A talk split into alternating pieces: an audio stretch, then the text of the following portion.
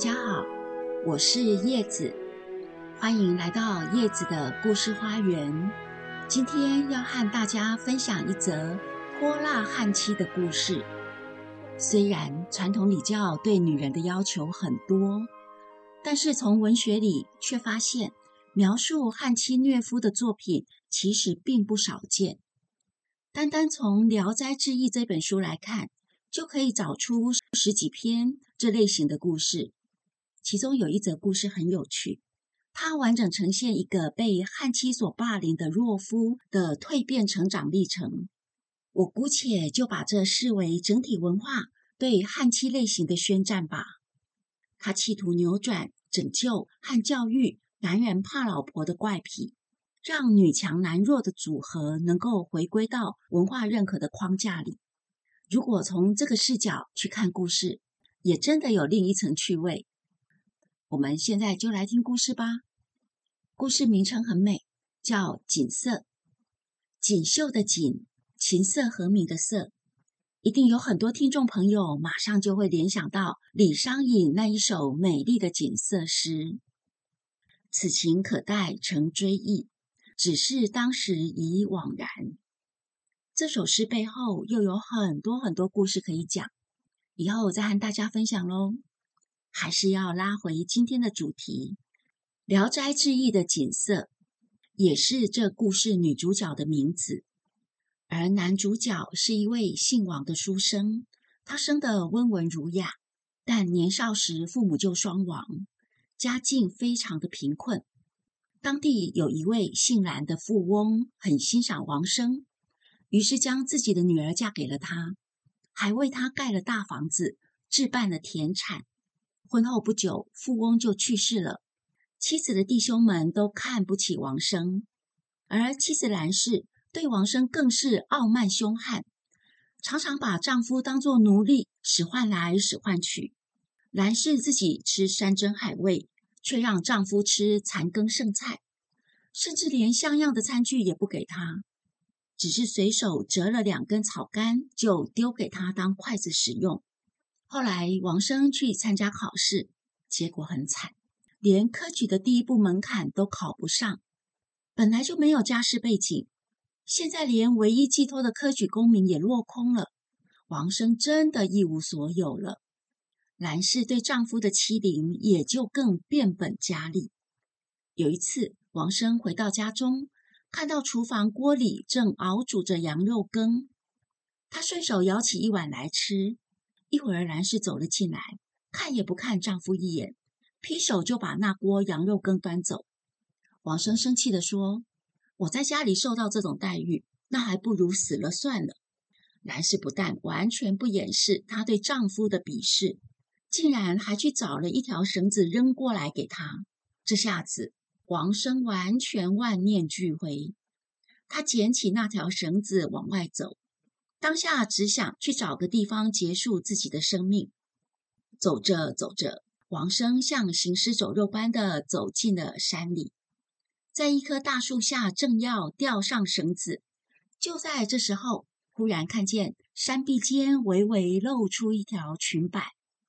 接着，一个小丫头冒出头来，看见王生，又急忙缩了回去，像影子一样消失了。但是山壁上却没有一点裂痕。王生心里猜想，应该是山里的妖怪，但反正他已经一心求死，所以也不觉得害怕，只是好奇的继续观察。一会儿，小丫头又露出半张脸，往外看了一眼，立即缩了回去。王生心想：如果能够跟着钻进去，不知道山壁里面是个什么样的世界。于是他捡起一块石头，敲打着山壁，说：“我是来寻死的，我对人世间已经没有留恋了，可否请姑娘指点一条路，让我进去呢？”过了很久，终于听见山壁里有人回答：“等天黑了，你再过来吧。”王生只好耐心的坐着等天黑。终于，月亮缓缓的移到了头顶。就在这时候，山壁忽然裂开，变成一座高大巍峨、豪华壮阔的大宅院。王生一步步走上台阶，走进敞开的大门。才走几步，突然前面出现一条波涛汹涌的大河，河水像滚烫的沸水般不断的冒着蒸腾的热气。王生心里想：这可能是鬼怪为他设计的，让他寻死的地方吧。既然如此，他也就毫不犹豫，一头跳了进去。一开始，热水烫得他皮肤发痛，但慢慢的也就适应了水的热度。他在水里再沉再浮，顺着水流被冲到了河的对岸。既然没有遭到灭顶，王生也就挣扎的爬上岸，又往前走了一会儿，远远望见一间透出灯光的屋子。他朝着屋子走去，突然窜出来一条大狗。向王生猛扑过来，一口咬掉了他的衣服，撕破了他的鞋袜。王生急忙从地上摸起石头，对着狗砸过去。好不容易，狗才稍稍往后退了退，但没想到又来了一大群更大的狗。正在危急时刻，那个小丫头出现了。她将狗群喝退以后，看着王生说：“公子，你命不该绝。”这里不是你该来的地方。我家娘子知道你处境艰难，所以想帮你一把。你放心，娘子会在暗中助你，让你不再遭受迫害。我送你回去吧。小丫头提着灯笼，领着王生打开后门，在黑夜中往前走。不一会儿，来到了一户人家。小丫头说：“你自己进屋吧，我要回去了。”王生进门一看。竟然是自己的家，他急忙反身就跑出来，却又被家里的女仆拉了进去。只见妻子兰氏笑眯眯的上前迎接，说：“相公，你跑哪儿去了？我找了你一整天。我知道错了，你就别生气了吧。”接着，兰氏又拿出两锭金子，塞到王生的怀里，说：“以后全家吃的穿的都让您做主，这样可以了吧？”王生一言不发，把金子扔到地上，夺门跑了出去。远远的看见那个小丫头提着灯笼走在前方，王生忙喊叫着追过去。小丫头说：“你怎么又跑回来了？我家娘子不是都帮你安排好了吗？你的妻子以后不会再虐待你了，你回去吧。”王生说：“我宁愿死，也绝对不回那个家。拜托姑娘带我走。”我可以去求你家娘子，只要能让我留下来，我愿意做任何的苦差事。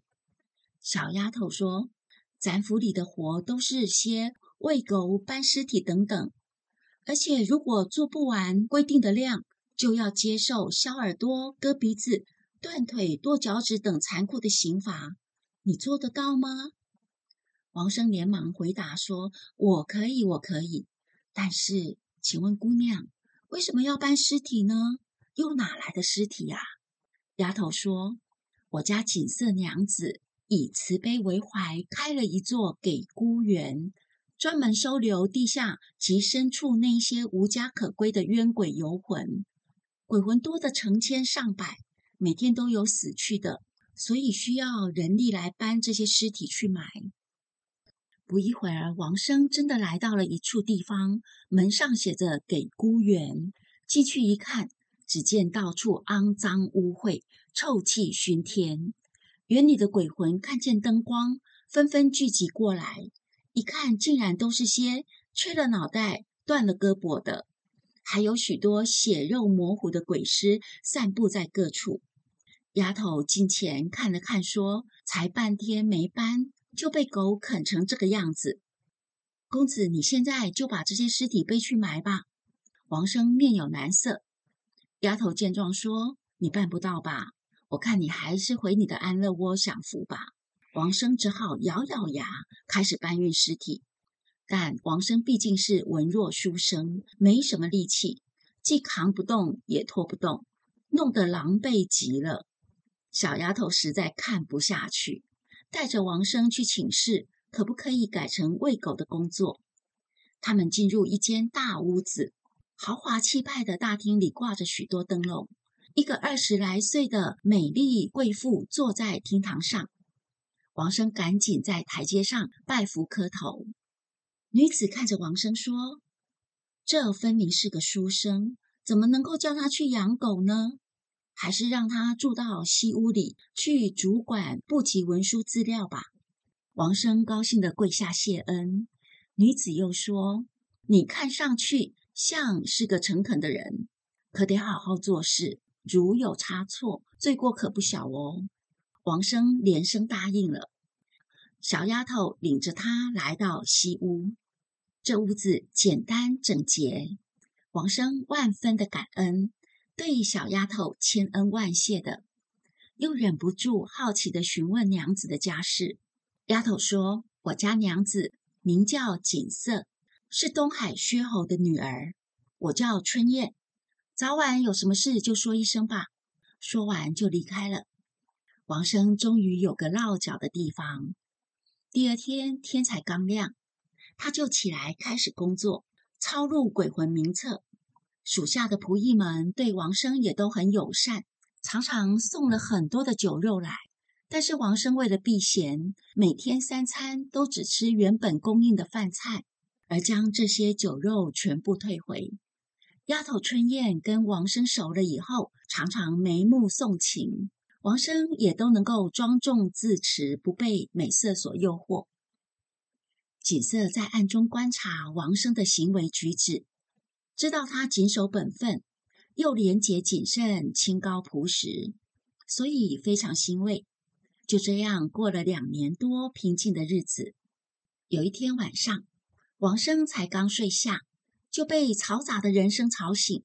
他出去一看，竟然看到内院一片火光，烧得通红。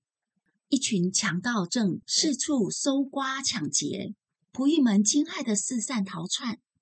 王生赶紧将脸涂黑，混在人群里，到处的询问打听，知道锦瑟和春燕都已经翻墙逃走了，他便也跟着跳墙过去。好不容易在一个角落找到了锦瑟二人。锦瑟受到了大大的惊吓，也累得跑不动。王生于是背起他来，一口气跑了二三里路，累得汗流浃背，才逃进深谷中，以为终于远离强盗，可以松一口气了。没想到一头猛虎夹着疾风从森林里窜了出来，王生大惊，急忙要拦住他，可是猛虎已经一口叼住了锦瑟。王生紧紧地揪住老虎的耳朵，狠命地把自己的胳膊塞进老虎的嘴巴里，想要代替锦瑟。老虎怒吼一声，扔下锦瑟，就咬断了王生的胳膊，断臂掉在地上。老虎也离开了，血液像喷泉般不断地从王生的伤口喷出来。锦瑟虽然害怕，还是强自镇定的命春燕先去找到那一截断肢。再亲自帮王生将手臂安到断处，缝好接好，细细的包扎完好。一阵忙乱之后，天色也渐渐亮了，强盗好像也都散了，三个人才慢慢的往回走。锦瑟再一次审视王生刚接好的断臂，又帮他敷了上等的灵药。这个惊心动魄的惊魂之夜，终于熬过去了。从此以后，锦瑟也就越发看重王生。等王生手臂的伤痊愈后，锦瑟准备了酒宴招待王生，赐他坐下，又亲自举杯劝酒，犹如对待贵宾般。过了会儿，锦瑟说：“谢谢先生在危急时刻背我逃走，还不顾自己的生命救我脱离虎口。”因此，我要效法历史上楚王女儿季谦下嫁给臣子忠建的故事，下嫁给您。这里提到了历史，是春秋时楚平王死后，子昭王继位，吴国利用新王正忙着即位的空档，出兵侵犯楚国，攻占了郢都。楚国大夫中建在危急时冒着生命危险，背着王女季谦逃出国都。后来，季谦主动向昭王提出下嫁中建，两人终于结为夫妻的一段佳话。几天后，锦瑟的大姐瑶台来了，她是一位四十多岁美丽的妇人。瑶台对王生说：“我不远千里而来，是为了替我妹妹主婚。今天你们二人就完婚吧。”婚礼后，锦瑟对王生说：“现在我可以告诉你实话了。我本来是天上的仙女，因为犯了错被贬谪下来。我自愿来到地府，去度化、帮助这些冤鬼，希望能够将功赎罪。没想到遇到天魔劫难，幸亏公子你挺身相救，也才成就我们的姻缘。我邀请大姐来。”一是为我们主婚，二是请她代理原物，以便让我跟着您回到人间。王生恭敬地说：“我在这地府里过得很快乐，在阳间我家里有可怕的旱期，而且住屋狭窄简陋，万万比不上这里的舒适气派，恐怕委屈娘子您。”锦瑟笑着说：“这您不用担心。”过了几天，锦瑟对王生说。您停留在阴间的时间不可以太长，您先回去料理家务，我会再去和您会合。于是给王生一匹马，开门送他出去后，山壁又合上了。王生骑马回到村里，村里的人见了都大为惊骇。来到家门口，只见高房大屋，焕然一新。原来王生离家出走后。有人在山沟里找到王生的鞋子，接着一年多没有王生的音讯，大家就认定王生已经死亡了。后来有个姓贾的外地人，请媒人说通了兰氏，就在王生的家里娶了兰氏。半年中又修建了好多屋子。后来姓贾的外出经商，又买了一个小妾回来。兰氏妒性大发，经常在家里大吵大闹。吵得贾某受不了，索性就常常几个月都不回家。王生知道了这一切以后，生气地说：“现在既然我已经回来了，兰氏再嫁给姓贾的，就都是违反法律，我怎能饶了他们呢？”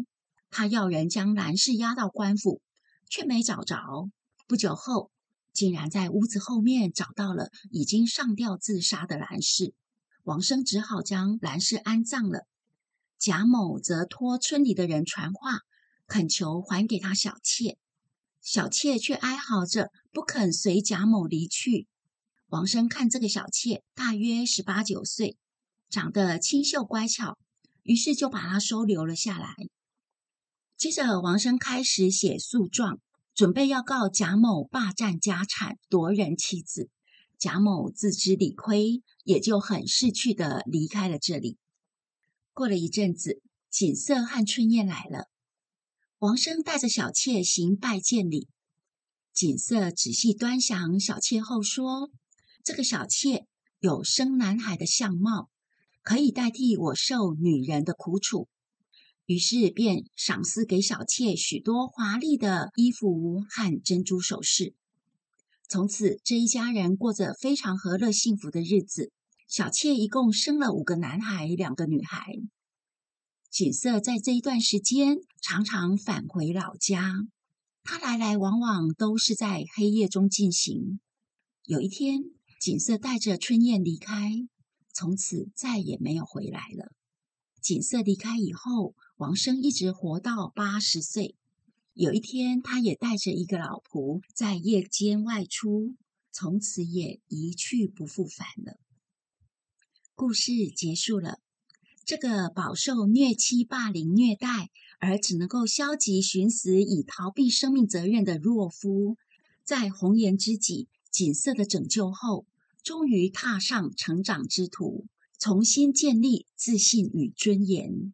这成长也是一段惊奇的冒险之旅。过程中，王生必须经历种种试炼与考验。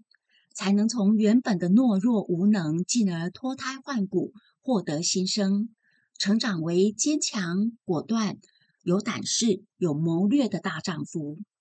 他不但夺回产权，更因与锦瑟成婚而享受到重掌夫权的幸福，终而成为值得被尊重的一家之主。这是一个男子的成长故事。他从一开始的一无所有，没有家世背景。